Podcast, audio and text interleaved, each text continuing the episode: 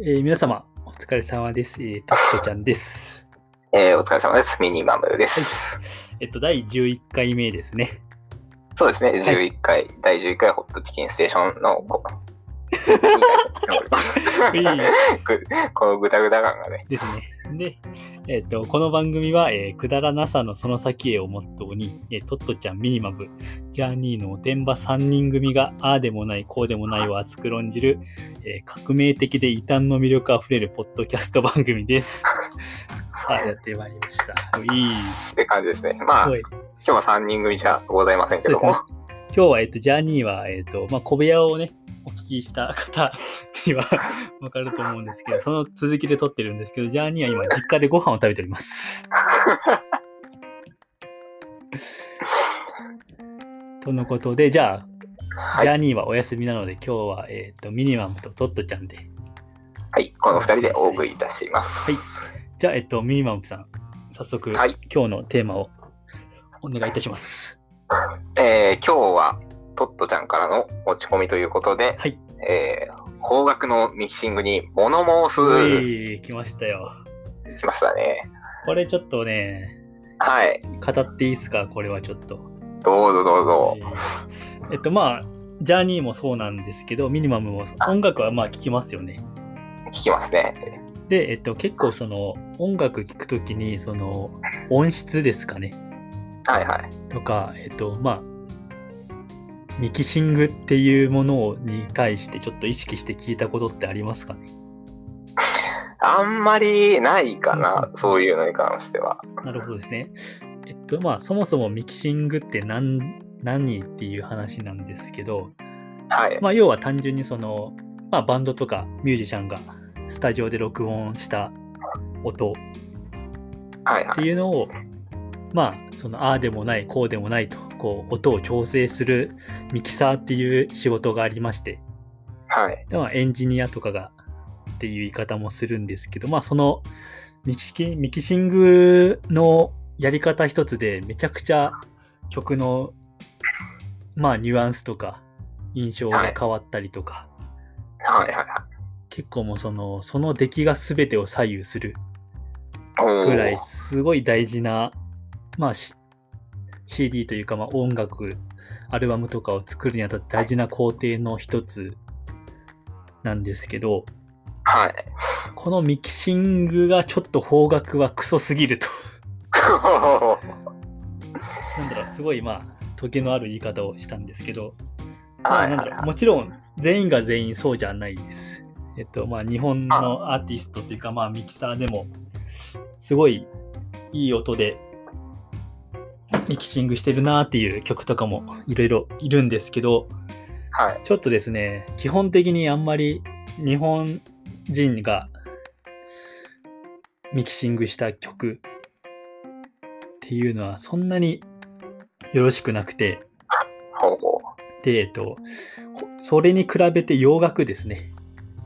はい。洋楽はめちゃくちゃすすごいんですよ。このミキシングのセンスといいますか。ほうほう例えばで言うと、そうですね。じゃあちょっとこれは、ちょっとポッドキャストで曲を流すことがちょっとできないんで、まあ、気になる方は聞いてほしいんですけど、はいはい例えば、えっと、まあ、有名どころで、邦楽の、まあ、決してその、アーティストが悪いとかいう話とはちょっと別です。今から話すことは全部。はい。アーティストとか、まあ、ミュージシャンは素晴らしいんですけど、まあ、ミキシミキシングがクソでっていう話をこれからしますね。でな、るほどなるほど。えっとまあ、じゃあ例えばアジカン、アジアンカン風ジェネレーション。はいはいってはいい。うのが僕もよく聞きますね、その辺は本当。ですかで、えっと、アルバムで、はいソルファっていうアルバムを出してるんですけど、かなり前かな。2000年は代いはに、えっと、このアジカンのソルファっていう、まあ、ループループとかいろいろリライトとかですね、まあ有名な曲が入ってるアルバムがあるんですけど、まあそのミキシングがクソすぎて、なるほどなるほうんど。あのですね、えっと、まあいろいろ高音をどれぐらい出すかとか、低音どれぐらい出すかとか、はいこの楽器はこんこんぐらいのバランスでとか、この周波数で鳴らすとか、いろいろ音量のバランスがあるんですけど、はいはい。まあ、至ってひどい。なるほど、なるほど。で、えっと、基本自分はまあ、ちょっとまあ音楽もやっていて、はい結、構打楽器専門なんで結構ドラムとかをよく聴いてるんですけど、はい、はいはい基。本的にその日本のバンドのミキシングはドラムが弱すぎるですよね。個人的になるほど、なるほど。あの普通にループループとかリライトとかちょっと聞いてほしいんですけど、はい全然バスドラムっていうあのキック足で踏む一番低音が出るところ部分があるんですけど、はいそれがマジで聞こえないです。なるほどねです。確かに、それはね、ちょっと最近自分もほうイヤホンを変えたんですよ。ほうほうほうほえっと、そのイヤホンっていうのが、う。はいはい。その凛としてしぐれのピエール中野さんがプロデュースしているへえ。はいはいはいはい。イヤホンに変えたんですけはど、いはいはいはい。それが本当すごく音質が良くなって、うんうんうんうんうん なるほど、いいとこ言ってくれました。そう、これ、あの、聞く側の問題もあって、やっぱ、いいヘッドホンとかイヤホンで聞くと、よりその差が出てくるというか。そうそうそうそうなんですよ。なんでですね。で、一方で、ちょっとまあ、同年代かな、に出したいと、洋楽でパラモアっていうバンドがいるんですけど、はいはい。でパラモアの、えっと、ミキシングをしてるデビッド・ベンデスっていう人がいるんですけど、はいはい。個人的にはこの人のミキシングすごい好きで、おーアジカンのアルバム聴いた後に、えっと、パラモアのファーストアルバム「ライオット」っていうアルバムがあるんですけどちょっとそれを聴き比べてほしいんですよ。なるほど。なるほ迫力が全然違う。どおー同じバンドなんですけどバンドサウンドなんですけどマジでもうドラムの音とか全然かっこよく聞こえるけんパラモアの 方が。なるほどね。そうそうそう。で特にその2000年代の洋楽のバンドとはいかのミキシングがすごい個人的には好きで、はいはい。そうでですね、多分まあミニマムとかもすごい有名で知ってるバンドとかもいっぱいあると思うんですけど、はいえっとですね、自分の好きな、まあ、超有名エンジニアとかミキサーの人で、えっとはいトム・ロード・アルジさんっていう人がいるんですよね。おーで、この人が、えっと、基本的にめちゃくちゃいい音を作るんですよ。おーで、えっと、手がけてるバンドとかって、えっと、サム41とか、はいはい。グッド・シャーロットとか、フォールアウト・ボおーイー、えーマリリン・マンソン、シュガー・カルト、ウィーザー、イエロー・カードとか、多分なるもほうど、なるほど。まあ、ジャーニーもそうなんですけど、結構と自分らが好きなバンドですね。のそサウのン辺ドはを。出してて、で、えっと、ちょっと、そうですね、世代はちょっと、世代というか年代は下がるんですけど、2007年のちょっと邦楽と洋楽で聴き比べてみたんですよ、この間。はいはい。で、なんで2007年かっていうと、洋楽のアルバムがもう神のアルバムばっかり出てたんで、でそこでやったんですけど、えー、10 13年前はい、13年前ですね。になりますね。えっと、ちなみにどういうアルバムが出たかっていうと、はい。まあ、まずその一番聞き込んだであろう、マイ・ケミカル・ロマンスのブラック・パレードっていうアルああバー、それは聞きましたね、みんなム。が、それは誰もが聞いたことあるけど。 2007年なんですよね。なるほど、なるほど。その他にもあの、アークティック・モンキーズの2枚目、フェイバリット・ワースト・ナイト・メアとか、あと多分、えっと、ジャーニー好きなんですけど、ブロック・パーティおお、ーはっていうバンドのセカンドが出たり、いはい。あとまあ、アブリルの3枚目ですね、ベストダムシングル。これもおトム・ローダルジさんが作ってるんですけど、まあ、ミキシングしたやつがあるんですけど、ーはいはいはあと、まあ、ノラ・ジョーンズとかですね、いろいろ出てるんですけど、い。はい。ここら辺のミキシングはぜひ聴いてほしい。なるほど。めちゃくちゃいい音で作ってる。すごくいい。ねこれはもう本当に。で、一方ですよ。はい。 2007年に出た邦楽。はいはい。で、まあ、いろいろ出てるんですけど、はい。まあ、ここでそ悪口はあんまり言いたくないので、そんなに多く は紹介はしないんですけど、結構あはの、いモンキーマジックの、はい懐かしいですね、モンキーマジックっていうバンドの空はまるでとかいうアルバムがはいは出い。てるんですけど、それが弱いですね、やっぱミキシング的にはかなり。ああ、なるほどなるほチャッチック聞こえる。ど。で、なるほど。そうなんですよ、あと、ミスチルのホームっていうアルバムとかも出てるんですけど、これもあんまり個人的には悪くはないんですけど、ちょっと迫力がないというか、うんままあ、あ、そうですね、ミスチルはなんかこの、いかにこの桜井さんですかね、ボーカルの。はい。いかに桜井さんの声を響かせるかっていう感じで多分ミキシングしてるんで、そうね、そういう特徴は絶対あるもんうんなんね。であんまバンド的、個人的にはそんなにグッと来なかった。ですね。で、特にちょっとかなり寂しいのが、はい。えっと、多分ジャーニーとかも好きなんですけど、木村カエラ。はいはいはい。木村カエラのスクラッチっていうアルバムが出てるんですけど、はい、まあ弱いんですよね、かなり。ああ、なるほど。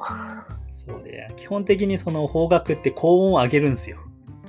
高音部分を。はいで、多分、はいはまあ歌詞とかを聞かせたいとか、はいそういうのがあると思うんですけど、高音を上げすぎるとシャカシャカ聞こえるんですよ。もうジャキジャキ。はい。そうね。それがすごい嫌で。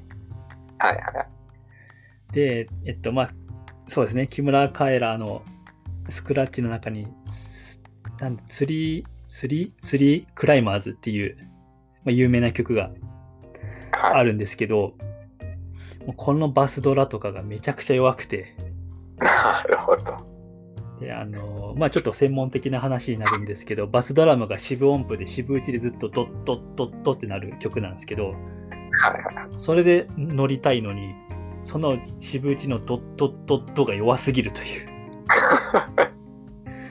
そうなんですよね。なんで、で、この確か、この曲って、あの、トーっていうバンドの、はい。シクラさんっていう、まあ、超スーパードラマーがバックバンドで演奏して、めちゃくちゃいいドラム叩いてるんですよ。超かっこいい。それが、ちょっと残念に聞こえちゃうというか、はいはい。なんで、そういう部分で、ちょっときついかなって。でですよ。で、なるほどはいはい。 2007年のアルバムで邦楽で、はい強いてい好きなミキシングしてるやつがあって はいはいそれがえっと意外や意外ゆい懐かしいっすねおお、懐かしいね、ゆいは。ゆいの2枚目かなセカンドの「Can't Buy Me Love」っていうアルバムがあってはいはい。これが思ったより綺麗にミキシングできてるんですよね個人的になるほはなんでちょっとミスチルとかよりも全然いいミキシングしてると思うんではいこれこれでも名盤っすねゆいのこの2枚目は自分一番好きかもしれないですねゆいの中ではなるほどね。なんで、いちょやっと、はいはい。やっぱそのアルバムによって違ったりするんかそうですね、まあ、ミキサーが変われば、基本的に音は変わるな。なるほど。なるほ感じではあるかな。でも単純にユイの2枚目は普通に曲もいいし、 雰囲気が。で多分高校の頃クソ聴いとるんよね、これ。どそうね。高校とかその辺になるかな。ですね。自分はそんぐらいになって。で、まあ洋楽ガンガン聴いてるんですけど、実はユイめっちゃ聴いてたみたいな。いやー、めっちゃいいんすよね。そうそうそう。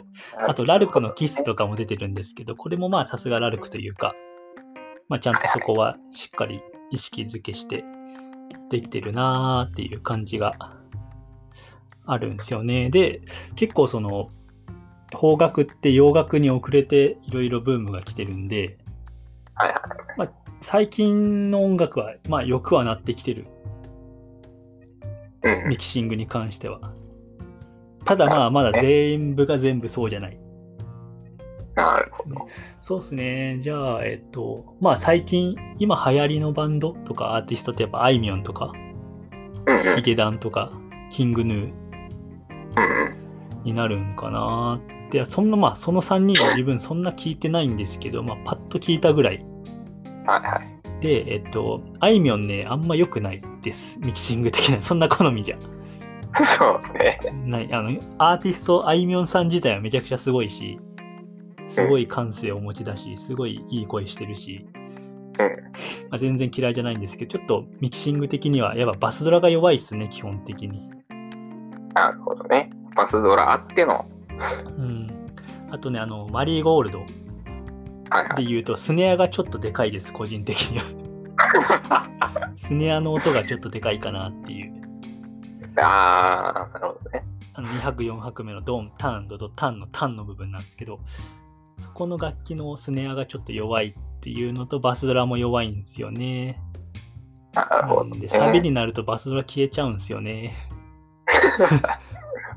やっぱ低音域欲しいなっていう、低音域もっとしっかりミキシングしたらすげえ綺麗な迫力ある曲になるのになっていう感じですね。で、ヒゲダンも惜しいんですよね。その、その全曲は聴いてないですけど、ヒゲダンはね、えっと、あれなんやっけ、プリテンダーだったっけはいはい。プリテンダーかなうん。それもね、ちょっと個人的には高音がきつい。シャキシャキ感が半端ない。で、確かあの曲、ドラムが、えっと、16ビートというか、16でハイハットをカチカチカチカチ鳴らしてるんで、余計シャキシャキ音が辛いというか、そこら辺をもうちょっとね、こう、ああ、もっと聞かせてくれってはなるんですけど、で、まあ、でもそんな中、キングヌーはめちゃくちゃ良かったですね、やっぱ、そこは。ほうほキングヌーのミキシングがすげえ綺麗に聞こえた。あ、やべえって、もう普通にかっけえってなってるんですけど、うなるほどね。そうなんですよ。なので、結構皆様意識意識はされてないかもしれないんですけど、このミキシング、すごい奥が深くてもう芸術レベルなんで、超むずいんですよ、確かあの、すっげえ周波数とか、もう一個一個の音どうしていくかっていうのを決めて、めちゃくちゃ大変な作業でセンス問われるんですけど、はいはいはい。これは方角のセンスエンジニアのセンスがあんま良くないっていう一言に尽きるまあ、方角はね、どうしても、ボーカルの声を優先する。そうですね感じはあるもんねメロディーをね最優先する文化が日本にはあるわけですねなんで結構その普通に方角聞いた後洋楽聞くとめちゃくちゃもうお同じ音質なのにすっげえクリアに聞こえたりそう。いやほんと上手にセンスいいな外人はって思いますよねこれはなそうね。それは、絶対だもんね。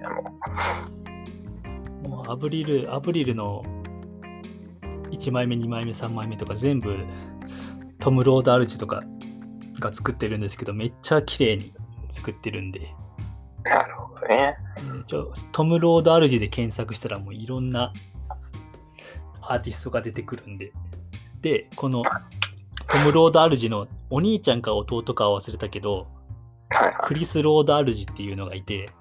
はこいい。つもミキサーなんですよ。ほで、こいつもめっちゃいい音を作りますね。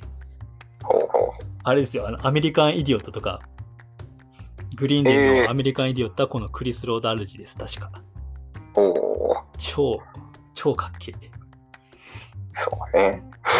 なんで、こう、皆様も曲を聴くときにですね、こう、音とか、そういった部分に注目して、聴いてもらえれば、より新しい発見があるんじゃないかなと思いますね。というところで、これぐらいにしましょうか。ちょっともっと言う と、暴言になりかねないので。といった ところで、そうね。やっはい、まとめにちょっと、ミニマムさん入ってください。ま、ミニマムにまとめ。 俺がまとめた。まとめてください。まあそうね、じゃあ、日本のミキサーはもうちょっとトム・ロード・アルジとクリス・ロード・アルジを見習えと。 そうそうですね。そういうことですね。ぜひ、それで案をまとま、しまりましたね。はい。それまだ、えっと、まあ、ツイッターとかもあとフォローをね、ツイッターとかやってるんで、フォローをよろしくそうだね、まあできたらで大丈夫なんで。お願いいたします。えーそれじゃあ、えっと、お付き合いいただきまして、ありがとうございました。はい。はい。えっと、じゃあ、トットちゃんでした。えー、ミニマムでした。